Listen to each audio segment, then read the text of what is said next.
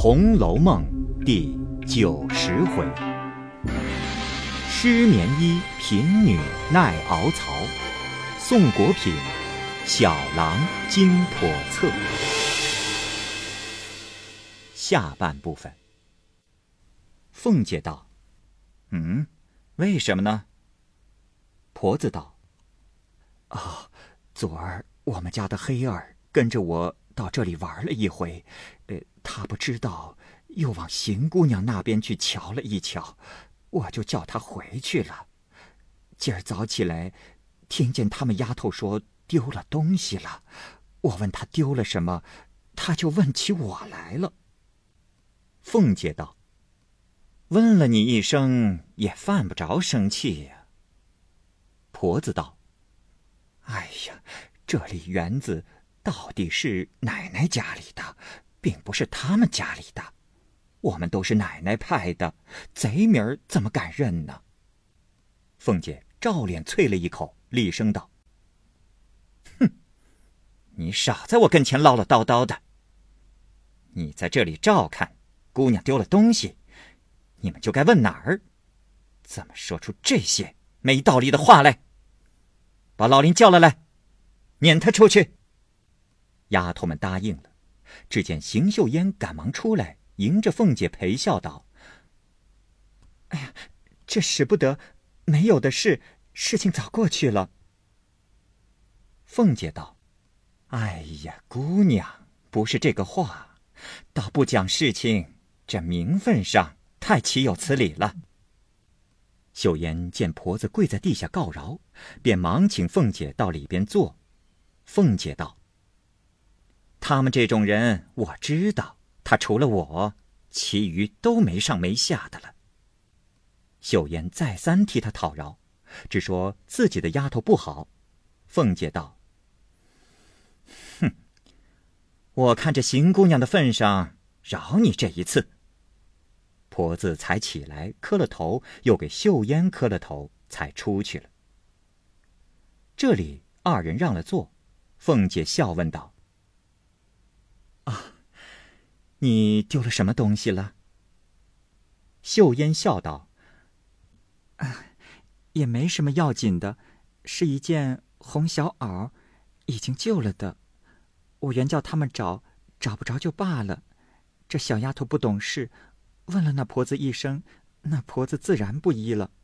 这都是小丫头糊涂不懂事，我也骂了几句，已经过去了，不必再提了。凤姐把绣烟内外一瞧，看见虽有些皮棉衣服，已是半旧不新的，未必能暖和。她的被窝多半是薄的，至于房中桌上摆设的东西，都是老太太拿来的，却一动不动，收拾得干干净净。凤姐心上便很爱敬他，说：“一件衣服原不要紧，这时候冷又是贴身的，怎么就不问一声呢？这撒野的奴才了不得了。”说了一回，凤姐出来，各处坐了一坐，就回去了。到了自己房中，叫平儿取了一件大红羊皱的小袄，一件松花色绫子一斗珠的小皮袄，一条。宝蓝盘锦香花棉裙，一件佛青银鼠褂子，包好叫人送去。那时秀烟被那老婆子聒噪了一场，虽有凤姐来压住，心上终是不安。想起许多姊妹们在这里，没有一个下人敢得罪他们，独自我这里，他们言三语四。刚刚凤姐来碰见，想来想去，终是没意思，又说不出来。正在吞声饮气，只见凤姐那边的风儿送衣服过来。秀烟一看，绝不肯受。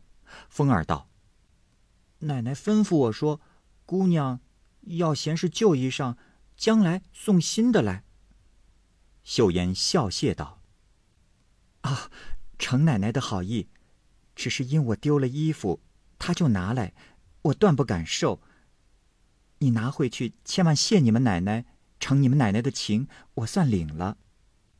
倒拿个荷包给了风儿，那风儿只得拿了去了。不多时，又见平儿同着风儿过来，秀烟忙迎着问了好，让了座，平儿笑说道：“ 我们奶奶说，姑娘特外道的了不得。”秀烟道：“哎呀，不是外道，实在不过意。”平儿道：“奶奶说，姑娘要不收这衣裳，不是嫌太旧，就是瞧不起我们奶奶。刚才说了，我要拿回去，奶奶不依我呢。”秀烟红着脸谢道：“啊，这样说了，叫我不敢不收。”又让了一回茶。平儿同风儿回去，将到凤姐那边，碰见薛家差来的一个老婆子，接着问好。平儿便问道：“你哪里来的？”婆子道：“ 那边太太姑娘叫我来请各位太太奶奶姑娘们的安。”我才刚在奶奶跟前问起姑娘来，说姑娘到园中去了，可是从邢姑娘那里来吗？平儿道：“啊，哎，你怎么知道？”婆子道：“啊，方才听见说。哎呦，真真的，二奶奶和姑娘们的行事叫人感念。”平儿笑了一笑说。啊，你回来坐着吧。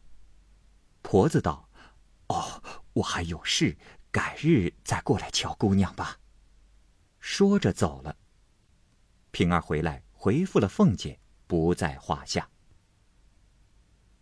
且说，薛姨妈家中被金贵搅得翻江倒海，看见婆子回来，竖起袖烟的事，宝钗母女二人不免滴下泪来。宝钗道。都为哥哥不在家，所以叫邢姑娘多吃几天苦。如今还亏凤姐姐不错。啊，咱们底下也得留心，到底是咱们家里人。说着，只见薛科进来说道：“大哥哥这几年在外头相遇的都是些什么人？连一个正经的也没有，来一起子都是些狐朋狗党。我看他们哪里是不放心，不过将来探探消息罢了。”这两天，都被我赶出去了。以后吩咐了门上，不许传进这种人来。薛姨妈道：“哦，又是蒋玉菡那些人呢？”薛科道：“啊，蒋玉菡倒没来，倒是别人。”薛姨妈听了薛科的话，不觉又伤心起来，说道：“我虽有儿，如今就像没有的了。”就是上司准了，也是个废人。你虽是我侄儿，我看你还比你哥哥明白些。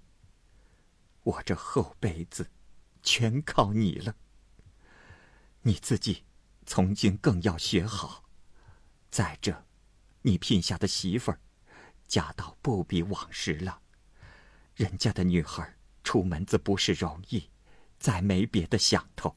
只盼着女婿能干，他就有日子过了。若新丫头也像这个东西，说着把手往里头一指，道：“哎，我也不说了。新丫头实在是个有廉耻、有心劲儿的，又受得贫，耐得富。只是等咱们的事情过去了。”早些把你们的正经事完结了，也了我一宗心事。薛科道：“ 秦妹妹还没有出门子，这倒是太太烦心的一件事。至于这个，可算什么呢？”大家又说了一回闲话。薛科回到自己房中，吃了晚饭，想起邢岫烟住在贾府园中，终是寄人篱下，况且又穷，日用起居。不详可知，况间当初一路同来，模样性格都知道的，可知天意不均。如夏金贵这种人，偏叫他有钱，娇养的这般泼辣；邢岫烟这种人，偏叫他这样受苦。阎王判命的时候，不知如何判法的。想到闷来，也想吟诗一首，写出来出出胸中的闷气。又苦自己没有功夫，只得混写道：“蛟龙失水似枯鱼，两地情怀感所居。同在泥土多受苦，不知何日享清虚。写毕看了一回，意欲拿来粘在壁上，又不好意思，自己沉吟道：“不要被人看见笑话。”又念了一遍道：“管他呢，左右粘上，自己看着解闷儿吧。”又看了一回，到底不好，拿来夹在书里。又想自己年纪可也不小了，家中又碰见这样飞灾横祸，不知何日了局，只是忧归弱智，弄得这般凄凉寂寞。正在那里想时，只见宝蟾推门进来，拿着一个盒子，笑嘻嘻放在桌上。薛科站起来让座，宝蟾笑着向薛科道。这是四碟果子，一小壶酒，大奶奶叫给二爷送来的。薛科陪笑道：“哈，大奶奶费心，但是叫小丫头们送来就完了，怎么又劳动姐姐呢？”宝蟾道：“好说，自家人，二爷何必说这些套话？再者，我们大爷这件事……”实在叫二爷操心，大奶奶久已要亲自弄点什么谢二爷，又怕别人多心。唉，二爷是知道的，咱们家里都是言和意不和，送点子东西没要紧，倒没的惹人七嘴八舌的讲究。所以今日些微的弄了一两样果子，一壶酒，叫我亲自悄悄的送来。说着，又笑瞅了薛科一眼，道：“ 明儿，二爷再别说这些话，叫人听着怪不好意思的。我们不过也是底下的人，服侍得着大爷，就服侍得着二爷，这又何妨呢？”薛科一则秉性忠厚，二则道理年轻，只是向来不见金贵和宝蟾如此相待。心中想到，刚才宝蟾说为薛蟠之事也是情理，因说道：“啊，呃，果子留下吧，这个酒，姐姐只管拿回去。我向来的酒上实在很有限，挤住了偶然喝一盅，平日无事是不能喝的。难道大奶奶和姐姐还不知道吗？”宝蟾道：“ 别的我做的主。”读这一件事，我可不敢应。大奶奶的脾气儿，二爷是知道的。我拿回去，不说二爷不喝，倒要说我不尽心了。薛科没法只得留下。宝蟾方要走，又到门口往外看看，回过头来向薛科一笑，又用手指着里面说道：“他还只怕要亲自来给你道罚呢。”薛科不知何意，反倒讪讪的起来，因说道：“啊，姐姐替我谢大奶奶吧。天气寒，看着凉。呃，再者，自己叔嫂也不必举这些个礼。”宝蟾也不答言，笑着走了。薛科时而以为，金贵为薛蟠之事，或者。真是过意不去，被赐酒果给自己道罚也是有的。即见了宝蟾这种鬼鬼祟祟、不尴不尬的光景，也觉了几分，却自己回心一想：哎呀，他到底是嫂子的名分，哪里就有别的讲究了呢？或者，宝蟾不老成，自己不好意思怎么样，却指着金贵的名，也未可知。嗯，然而，到底是。哥哥屋里的人，也不好。忽又一转念，那金贵素性为人毫无规格礼法，况且有时高兴，打扮的妖调非常，自以为美，又焉知不是怀着坏心呢？不然，就是他和秦妹妹也有了什么不对的地方，所以设下这个毒贩要把我拉在这浑水里。弄一个不清不白的名儿，也未可知。想到这里，索性倒怕起来。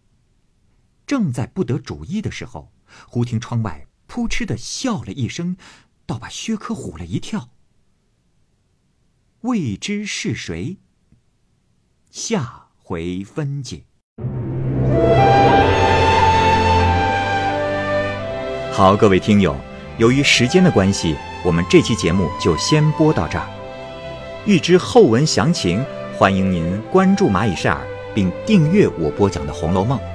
另外，还有更多精彩的系列故事也在其中，欢迎您关注收听。如果您有什么样的意见或者建议，可以通过下方的留言方式及私信的方式告诉我，我会在第一时间回复您。我是蚂蚁，我们下期节目再见。